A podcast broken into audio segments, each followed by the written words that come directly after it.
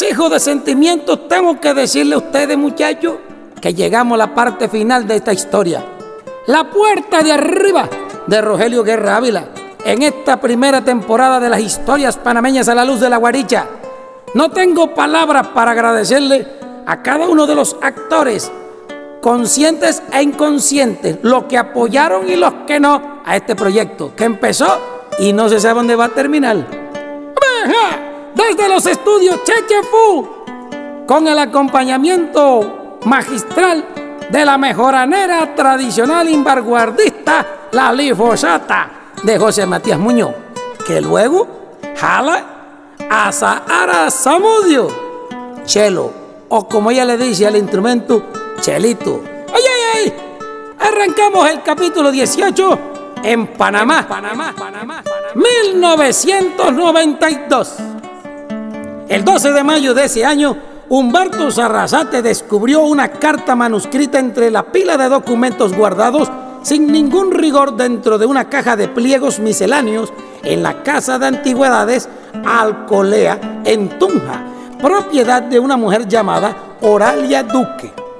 El sobre tenía escrito al frente en tinta azul y con una esmerada y ceremoniosa caligrafía el nombre de su destinatario.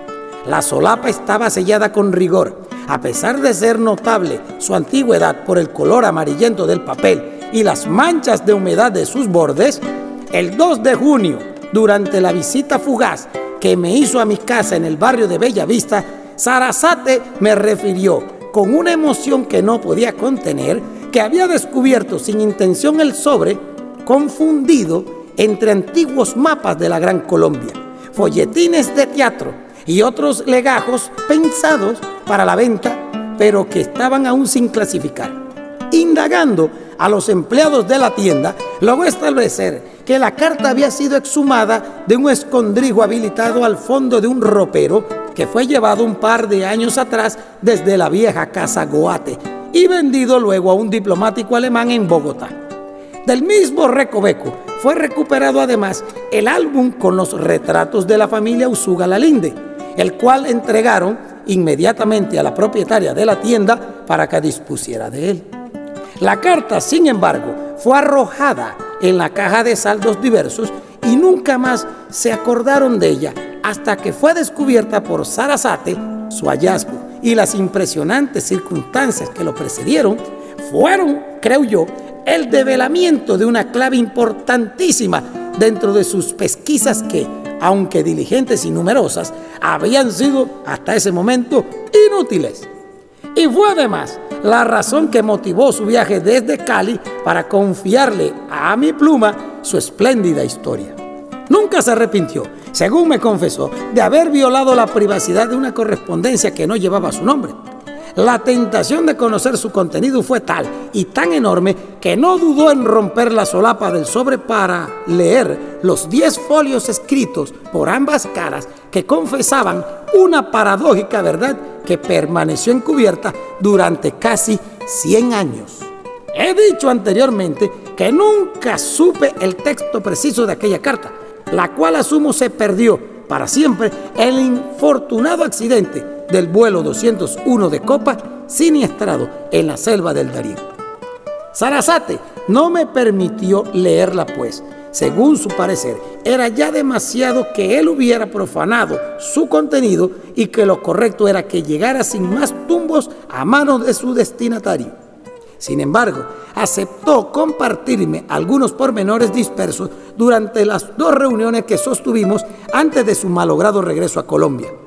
Creo no haber cedido a mis debilidades de escritor y que los hechos verdaderos no han sido desfigurados por ese alarde literario que suele entorpecer la pluma de quienes nos dedicamos a novelar la vida propia y las ajenas. Supe que Humberto Sarasate finalmente no participó en el evento que ofrecía la embajada colombiana y que fuera su excusa para viajar. Su estadía en el país la ocupó tratando de localizar a la persona a quien iba dirigida la misteriosa misiva. Yo mismo hice un par de llamadas por solicitud suya algunos contactos que creyó podían darme o darle con el paradero.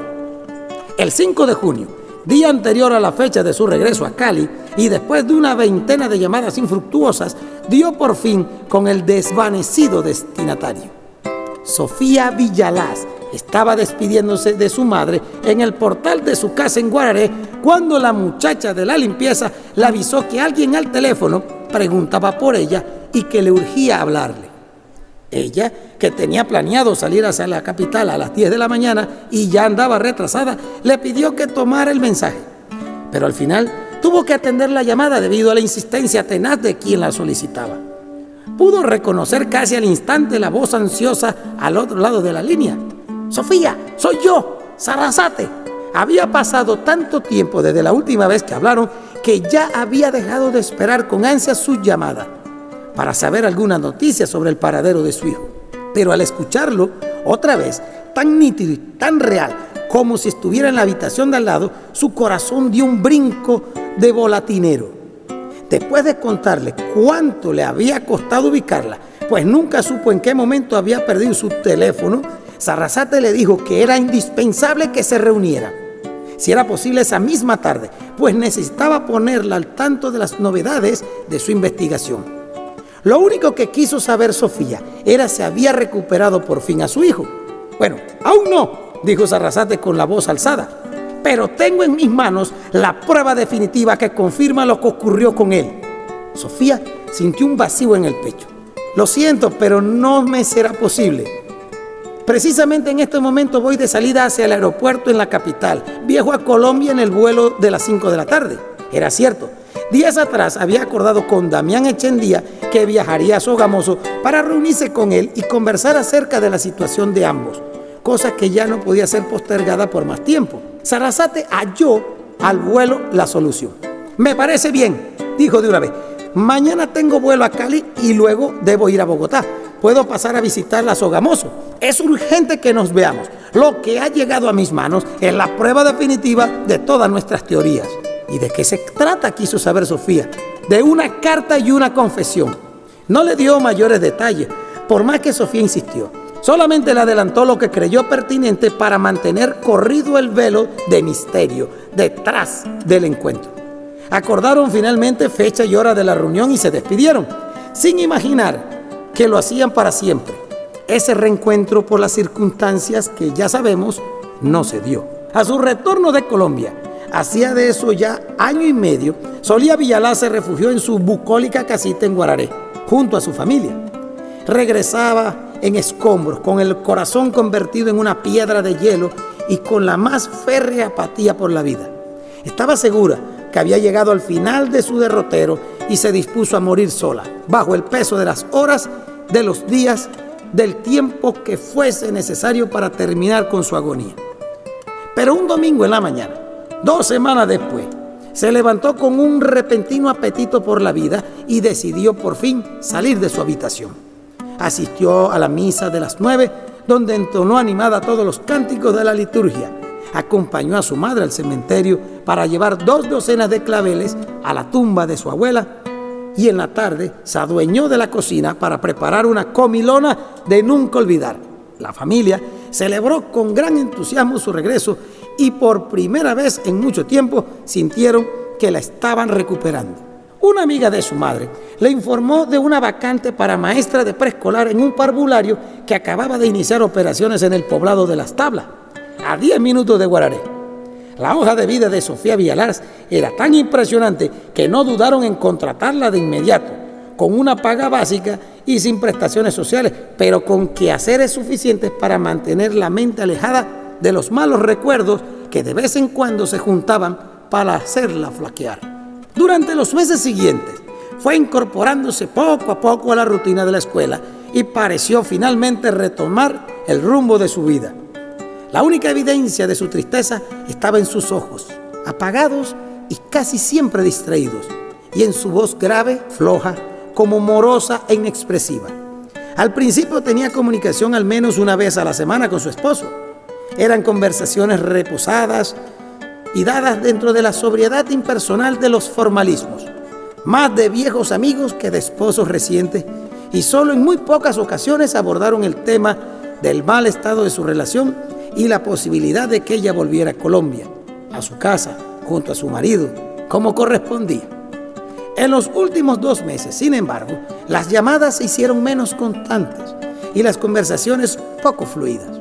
Por eso, cuando en la última llamada de Damián Echendía le suplicó que se reunieran para resolver una buena vez sus problemas, ella no titubeó en aceptar la propuesta y preparó su tan anhelado retorno a la casa Goate. Fue un viaje intenso que se lo hizo más prolongado debido a las dos horas de retraso que sufrió el avión en el aeropuerto de Tocumen y el mal tiempo que encontró en la carretera entre Bogotá y Tunja. Condujo sola un automóvil alquilado, aún en contra de las recomendaciones de su familia e incluso la del empleado de la agencia que le entregó el vehículo, pues todos sintieron un profundo recelo por la inseguridad en la ruta. Pero Sofía, que siempre había sido una excelente conductora, no se dejó amedrentar por la desconfianza de los suyos. Siguió de largo por Cajicá, Chocontá y Paipa, haciendo solo una parada breve para reabastecerse de combustible y orinar en un restaurante de camioneros en Dutirama. No pensó siquiera en comer algo, pues tenía urgencia de llegar a su casa antes de que anocheciera, tanto por la oscuridad como por la certeza de que el mal tiempo continuaría. Finalmente, llegó a Sogamoso con las primeras sombras. Había llovido durante toda la tarde y los caminos estaban doblegados por la inclemencia del agua. Sofía no sintió el escalofrío que imaginó cuando volvió a ver la inveterada casa Guate, cuya entrada estaba alumbrada por un farol solitario que permanecía siempre encendido y que le daba a la fachada un irremediable aspecto profundo y fantasmal. Poco ayudaban las siluetas de las casuarinas que se remecían con el viento cortante y al alboroto de grillos y sapos escondidos entre la maleza. Dentro de la casa el tiempo parecía haberse detenido desde el día en que ella salió de allí para regresar a su país. Todo estaba como preservado por una mano diligente. Los muebles sacudidos, los pisos impecables, la cocina con todos los cacharros en sus puestos. Había tanta limpieza en cada rincón que hasta la encontró distinta y más grande, incluso más acogedora que cuando se fue. Esperaba encontrar a Damián en la casa, de acuerdo a lo que habían convenido la última vez que conversaron. Pero al no llegar, pensó que pudo haberse equivocado el mensaje y decidió terminar de instalarse en su habitación. La halló intacta, con las sábanas limpias y un confuso aire de humedad flotando en su interior. Aunque estaba extenuada por el largo viaje, tuvo ánimos para vaciar las maletas y colocar la ropa en el armario. Luego se bañó lentamente, se vistió con una camisola de lana para el frío y bajó a la cocina para calentar agua en la marmita y hacerse un té de camomila. Mientras lo bebía, con sorbos lentos se distrajo hojeando un libro, La Revelación Bíblica y la Parapsicología del doctor Milan Rishloch que leía al momento de su partida y dejó olvidado en el apuro del viaje. Al cabo de media hora, cuando el sueño empezó a negarla como una laguna llena de sombras, tomó el teléfono y trató de ubicar a su marido en el único número que le conocía. Pero la línea estaba muerta. No sabía si por los estragos de la lluvia o porque la compañía había cancelado el servicio por falta de pagos. Tan pronto como estuvo de regreso en su habitación, hizo el intento de dormir, pero cuando el reloj de la mesita de noche dio las 11, ella seguía con la mirada fija en el cielo raso, pensando. El sueño se le había ido. En ocasiones miraba hacia la entornada puerta del costurero, como esperando a que se abriera con esa lentitud morosa que suelen tener las cosas en los sueños o en las pesadillas. Sabía que no lograría dormir mientras no estuviera bien trancada así que salió de debajo de las sábanas para asegurarla con el cerrojo. No pudo evitar la tentación de asomarse adentro. Allí todo se conservaba intacto, cada cosa tal como recordaba haberla dejado, salvo la imagen de San Miguel Arcángel, que no estaba sobre su altar, sino encima de la máquina de coser. Todavía en la pared se podía leer el mensaje dejado por Felipe Lalín de Agredó en los desvaríos de su agonía. Al amanecer, los truenos la despertaron y oyó las primeras gotas de lluvia reventar sobre el techo. Fue un aguacero repentino que llegó en grandes embestidas de agua. Sofía tuvo que levantarse para cerrar la ventana y evitar la corriente de aire cortante que soplaba desde la calle. Pero en menos de media hora escampó y surgió de golpe un sol dorado que se encaramó a sus anchas sobre el cielo impávido. Antes del mediodía, mientras revolvía los cajones de la despensa buscando un manojo de llaves, escuchó un carro aparcar en la entrada, detrás de él, que había alquilado. No tuvo que abrir la puerta. Damián Echendía entró a la casa con una sonrisa trémula y hasta un poco cariñosa. Estaba cambiadísimo. Se había dejado crecer la barba y llevaba el cabello de un largo que no acostumbraba, con un mechón que le tocaba por debajo de las cejas. Ay, disculpa por llegar tarde, dijo mientras le daba un beso convencional en la mejilla, como si tuvieran poco tiempo de no verse. El mal tiempo no me permitió viajar anoche. ¿Qué tal el vuelo? Él también la encontró diferente, aunque Sofía llevaba el mismo corte de cabello y conservaba aún ese aire desamparado que le dejó el embarazo. Conversaron en la sala, sentados uno frente al otro, mirándose a los ojos con un embelezo de felicidad que sin embargo no parecía la más correcta entre dos personas que se aman y se vuelven a encontrar después de casi dos años. Damián estaba demasiado inquieto para dejar de sonar las llaves que llevaba en las manos. Con igual inquietud miraba a través de la ventana, como si quien espera la llegada de alguien. Después de ponerse el día acerca del estado de las familias de ambos, él encontró el espacio que necesitaba para abordar el motivo de su reencuentro. Mira, eh, debí propiciar este viaje hace mucho, pero primero necesitaba estar seguro del paso que iba a dar, dijo al entregarle una carpeta que contenía unos documentos. Estoy seguro de que es lo mejor para los dos. Sofía lo tomó y preguntó sin abrirla. ¿Qué es esto?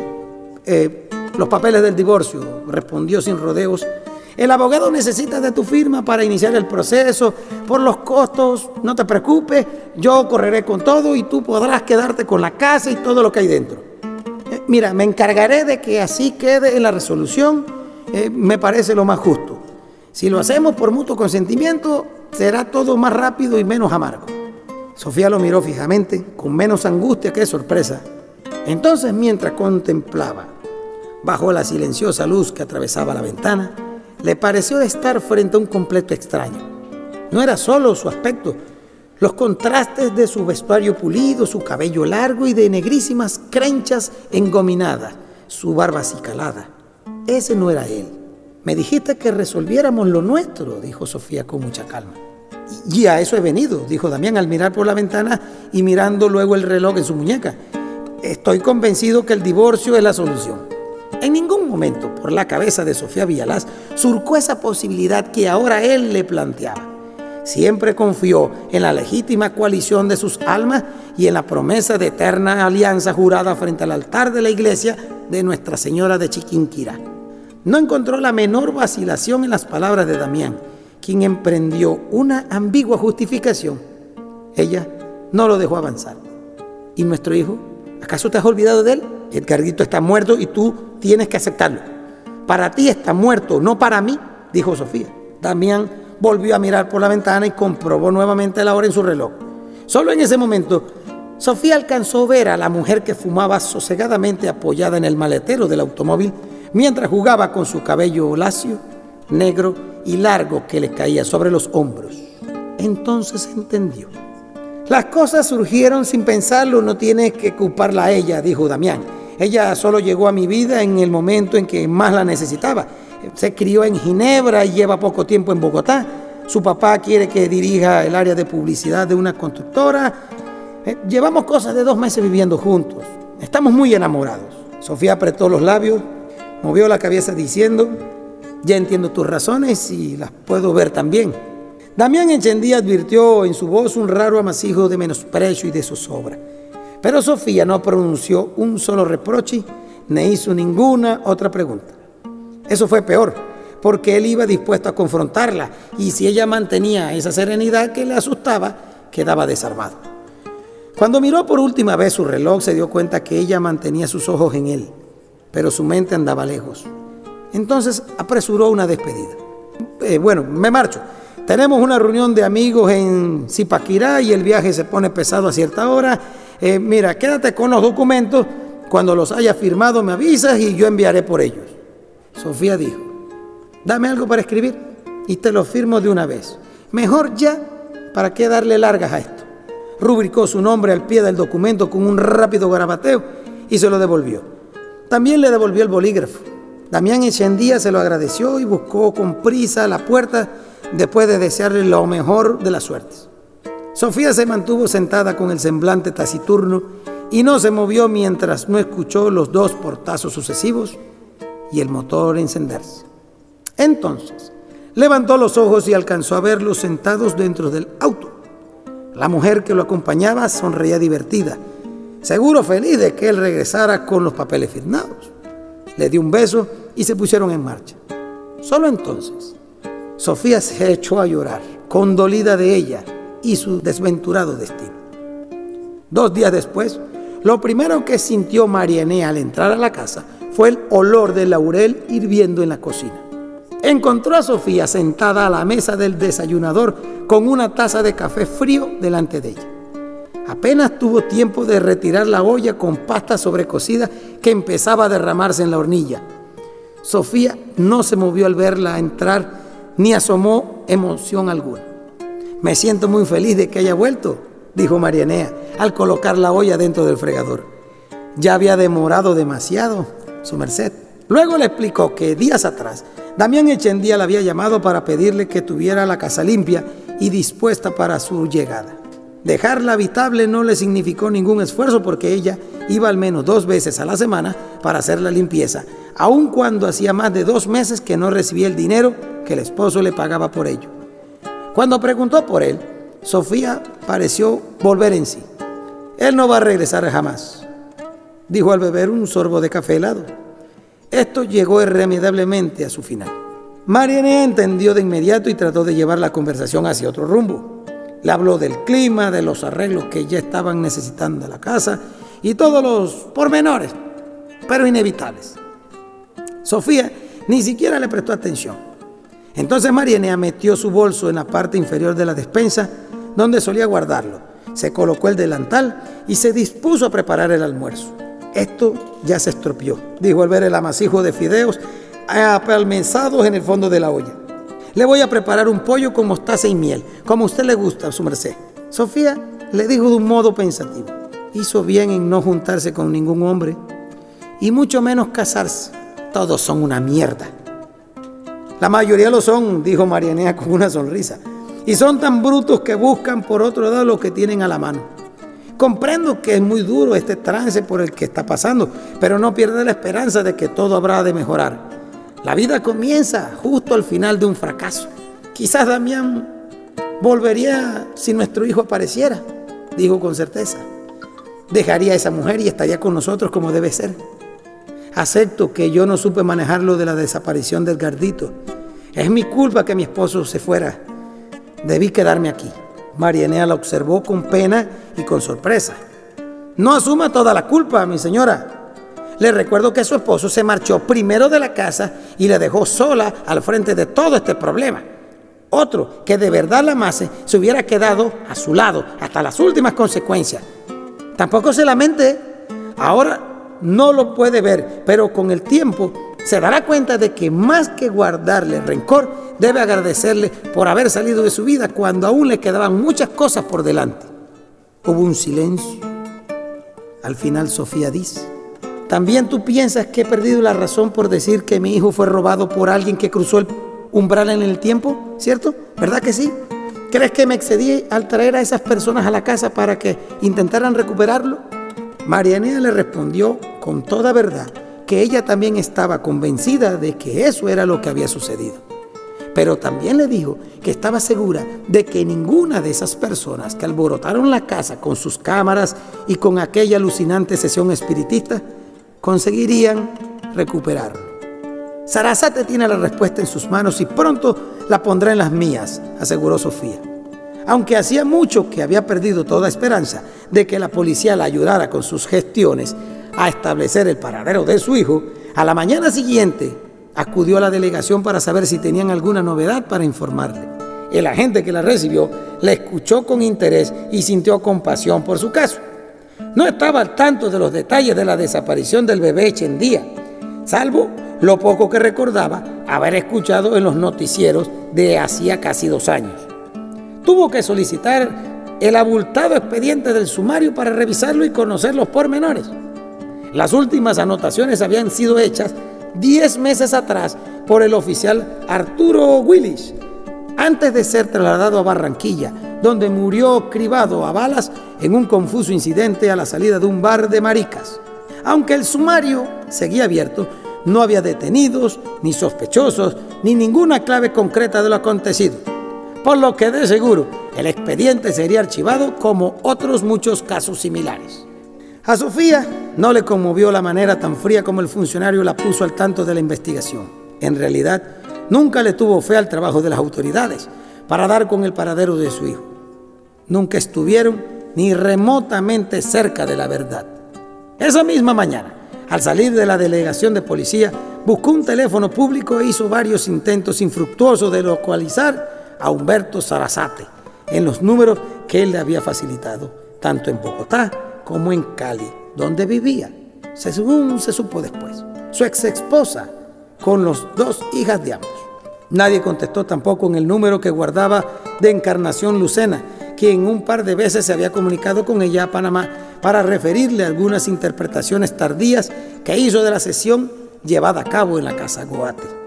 Una vaga inquietud fue apoderándose de ella con cada intento inútil.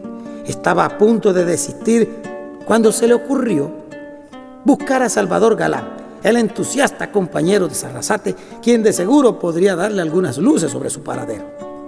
Lo halló, como esperaba, en la tienda de revelados fotográficos. El local estaba cerrado, aunque adentro notó que había luz y movimiento de personas. Golpeó varias veces el vidrio con su anillo de bodas y casi enseguida el propio Salvador Galán le abrió la puerta.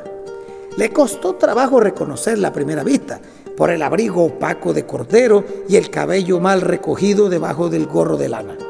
Pero después la recibió con un alborozo y le permitió entrar, aunque le hizo la salvedad que la tienda acababa de cerrar al público, ya que tras la muerte de su tío, dos semanas atrás, la familia había decidido liquidar el negocio. Eso explicaba el desmantelamiento de los anaqueles y la mercancía embalada en cajas dispersas por todas partes. Él, por su parte, regresaría a Bogotá donde probaría nuevamente suerte como reportero gráfico. Sofía Villalaz lamentó la situación, pero casi de inmediato le preguntó si tenía razones de Sarasate, pues había quedado en que viajaría a Sogamoso para visitarla y enterarla de algo muy importante que acababa de descubrir. Salvador Galán se quedó perplejo un instante y luego le dijo, es que no se ha enterado de lo ocurrido.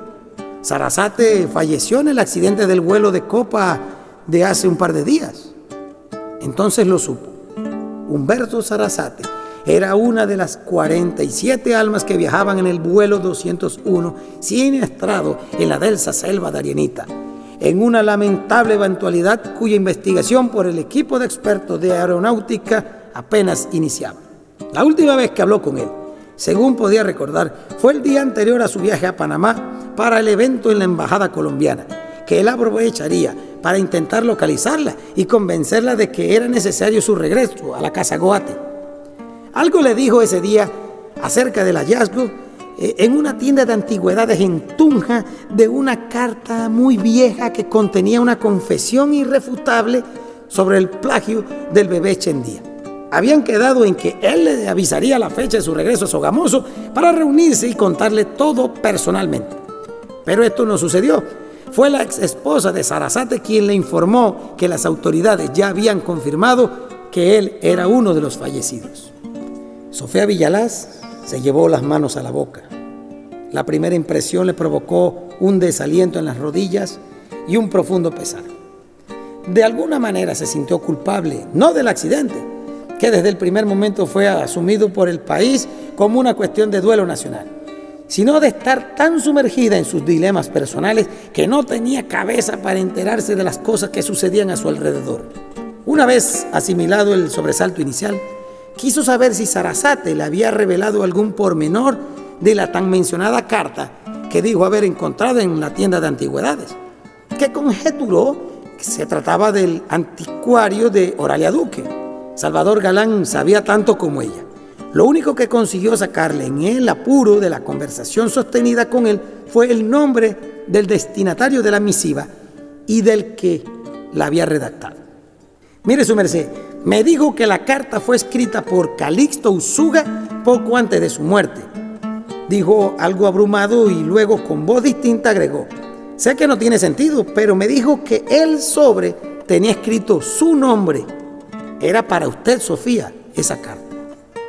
Era cierto, una carta escrita para ella por un perfecto desconocido, siendo apenas una niña de tres años en otro país y sin ningún vínculo posible entre ambos, era simplemente un absurdo. Pero no le era para quien conociera a profundidad la historia inimaginable y tan cargada de hiatos que cualquiera podría pensar que era un engendro de la imaginación o de un sueño cenagoso. Sofía no solo resintió profundamente la muerte de Sarasate, tan trágica como inesperada, sino también la irreparable pérdida del secreto que se llevó a la tumba.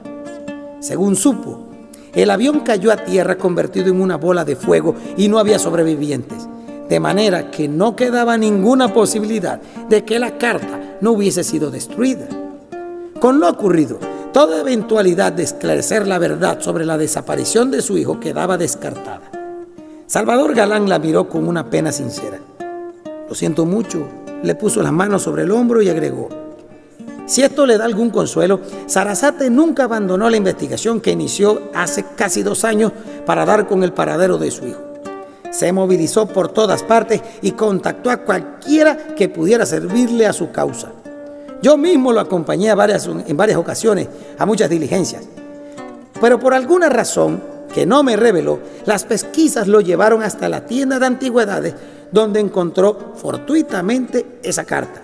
Según pude establecer, irónicamente, estuvo escondida en un mueble que fue desechado precisamente de la casa Goate durante su remodelación.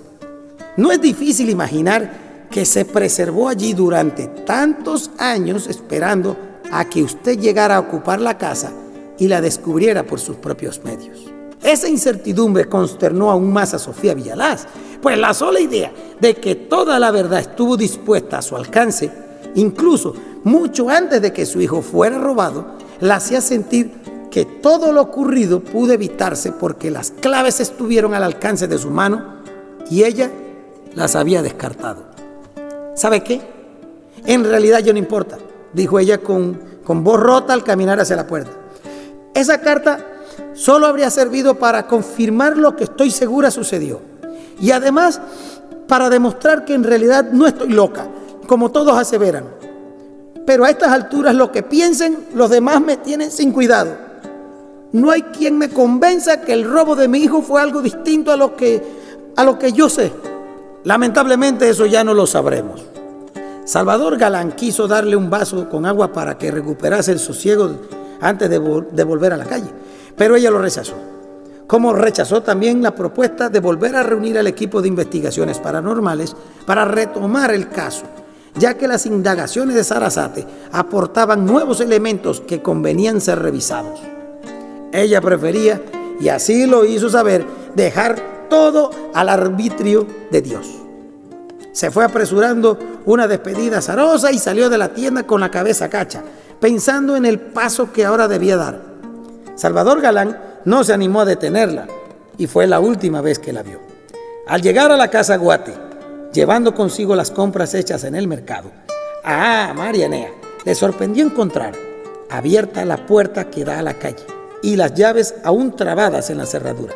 Mientras sacaba el contenido de las bolsas, avisó de su llegada a Sofía Villalaz con una voz cada vez más apremiante conforme no recibía respuesta. Empezaba a sentir cierto recelo cuando escuchó ruidos en el piso superior y se dispuso a subir con la debida cautela.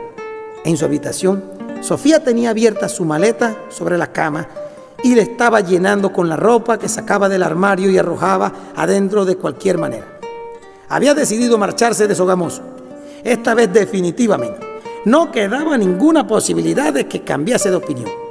Su última esperanza se desvaneció con la infortunada muerte de Sarasate. Con su matrimonio irremediablemente trochado y su hijo desaparecido, sus razones para regresar a Panamá eran irrefutables. Su merced, ¿está usted segura de lo que va a hacer? preguntó Marianea. Es lo que corresponde, dijo Sofía. También le dijo que contactaría a una compañía de bienes y raíces para que se ocupara de la venta de la casa y de cuanto habría dentro. Ya había llamado a la aerolínea para reservar un boleto en el primer vuelo que salía a Panamá al día siguiente. Apenas tenía tiempo de arreglar todos los pendientes antes de partir rumbo a Bogotá. Era tal su afán de marcharse que le importaba poco el tener que conducir de noche, pese a lo arduo de la carretera y a los caprichos de aquel clima balbado. Su determinación irrevocable hizo entender a Marinea que no podía seguir callando aquella paradójica verdad. Le pido que cancele su viaje, al menos por ahora, le dijo. Quisiera que mañana me acompañe a hacer una visita y después usted decidirá si se marcha o se queda.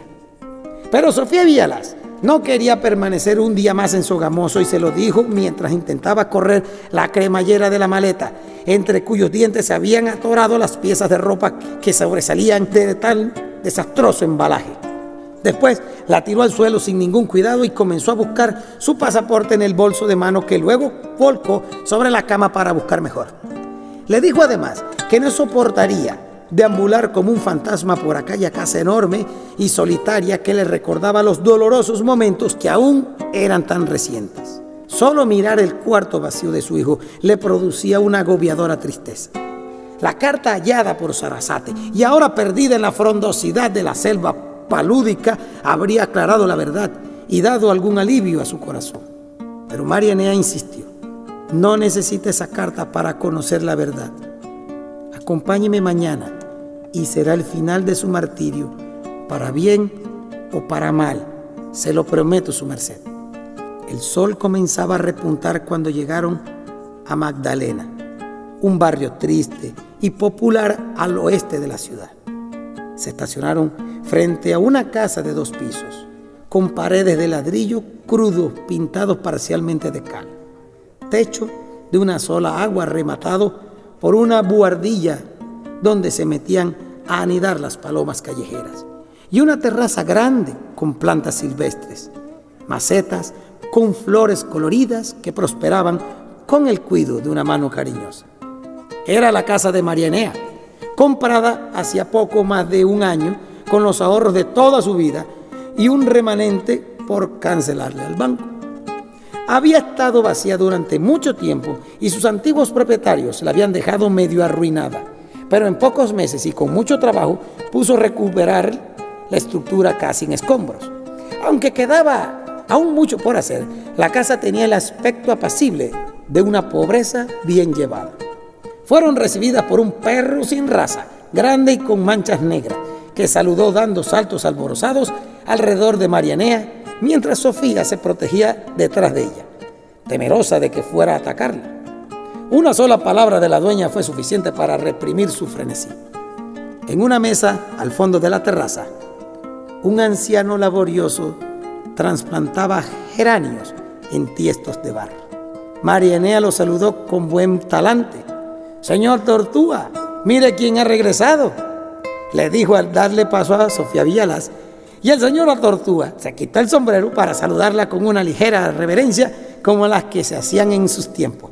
Qué gusto verlo, dijo Sofía con una sonrisa lívida, y luego le agradeció por ocuparse todavía del jardín de la casa Guate.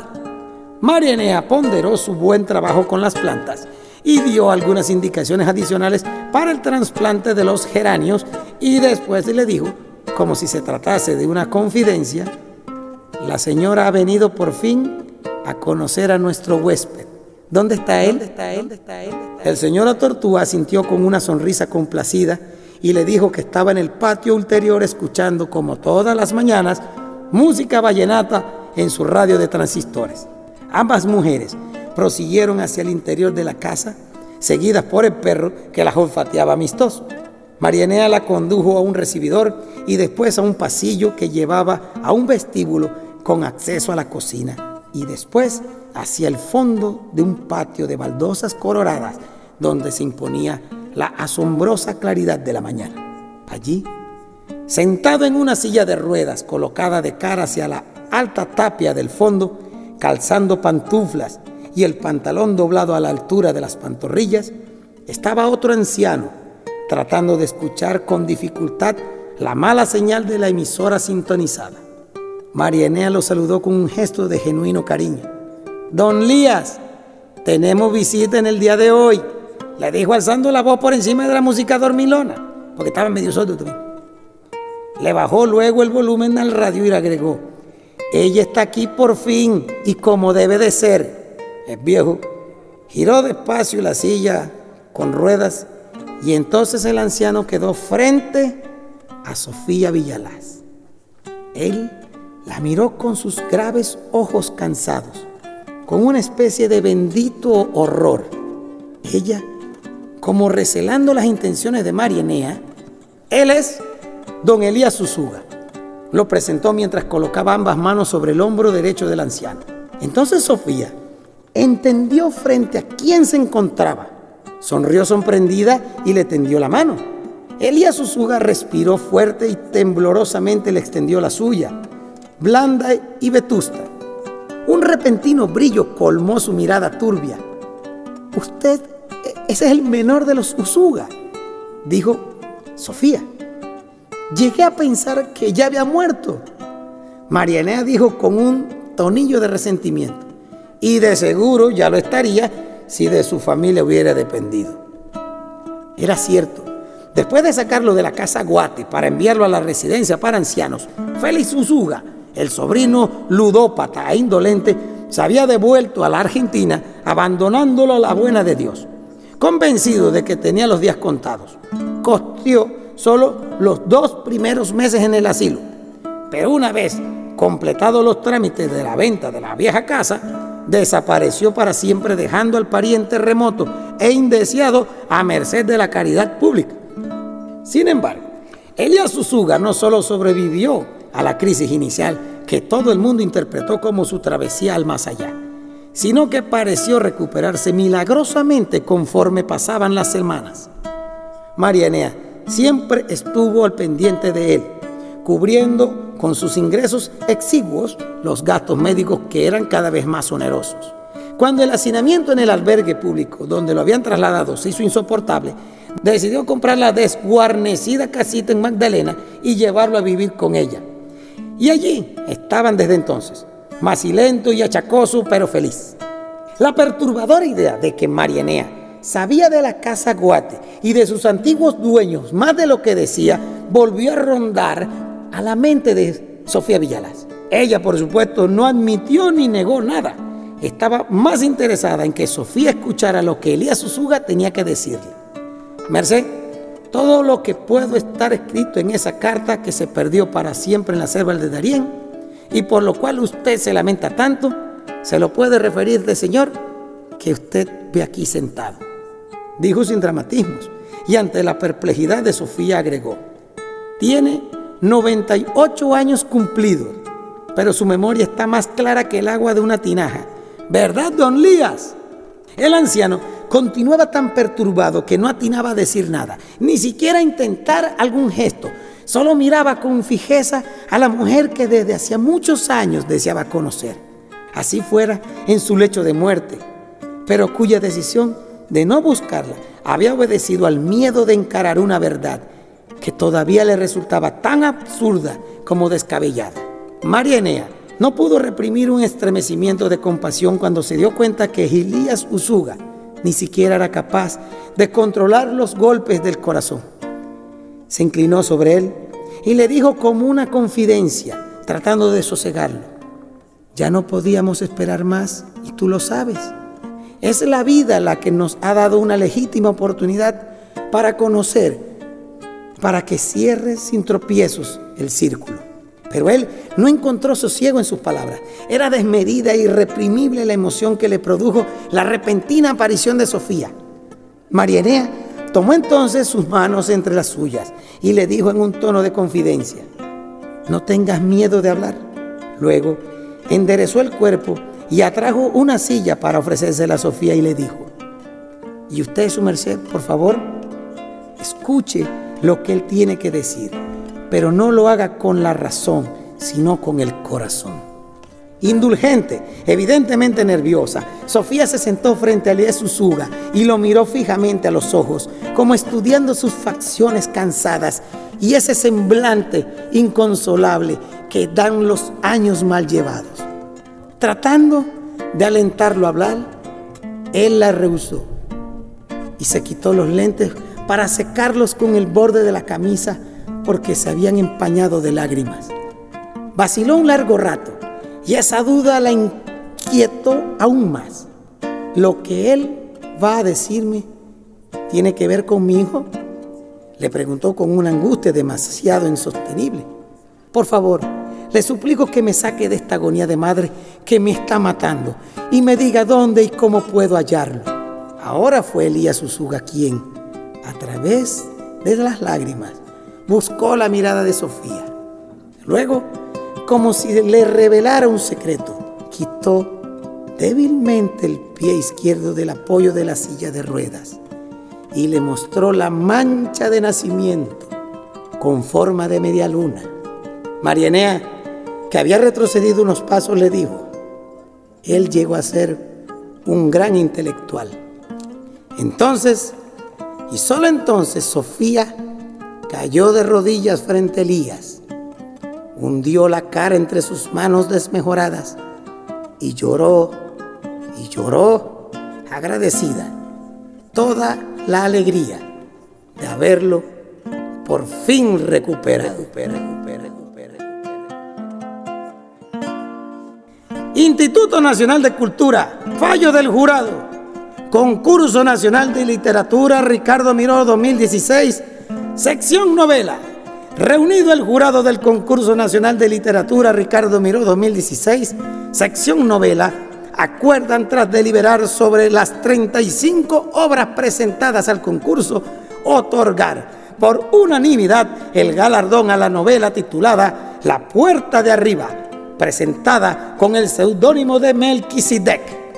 Los miembros del jurado consideramos que dicha novela destacó por su estructura ordenada y narración impecable, porque juega con el espacio-tiempo y se inscribe libremente en el género fantástico con una aproximación a lo sobrenatural. Es un aporte a la literatura fantástica panameña. El jurado considera que Además de la obra ganadora, es justo destacar dos obras cuyo valor literario destacó poderosamente nuestra atención. Cuatro gatos de Salkinbanki, seudónimo, por el estilo desenfadado e intenso generacional. Y Fisiología General del Corazón de Angus John, seudónimo, por el relato fluido y manejo diestro del suspense dado en la ciudad de Panamá el 17 de octubre del 2016. Yolanda Hauchock por Panamá, Juan Bolea por España y Adolfo Méndez Vides por Guatemala. Por fin, luego de 87 años, se reúne madre e hijo. Edgardo Echendía, quien hemos conocido como Elías Usuga, por fin pudo trascender en total libertad y su madre por fin abrullarlo en sus brazos, aunque ya es un anciano. Terminemos esta interesante, impactante novela, La puerta de arriba de Rogelio Guerra Ávila. En esta primera temporada de las historias panameñas a la luz de la guaricha, una iniciativa que empezó como relajo y terminó atacando el mundo literario universal por las plataformas de podcast, canal de YouTube, frecuencias de Archivo Estéreo y la mitad que nace, porque esto ha sido posible solo y con el apoyo de los amigos. César Fuentes, Cheche Fu Estudios, José Matías Muñoz, la mejoranera tradicional y vanguardista titulada La Lifosata. Y en el último envión, levantando más la narración, Sahara Samudio y su chelo, Ñamao Chelito. ¡Ey, mamá mía! Gracias a todos ustedes que han sintonizado semana con semana esta iniciativa y sigan difundiendo en el podcast y en las páginas de internet. Juan Heraclio Torrente que ha tenido que amarrarse las lágrimas detrás de la oreja porque emociona el encuentro con los acordes de la mejor manera, con los acordes del chelo y con la peripecia de Chacha. Hasta aquí llegamos.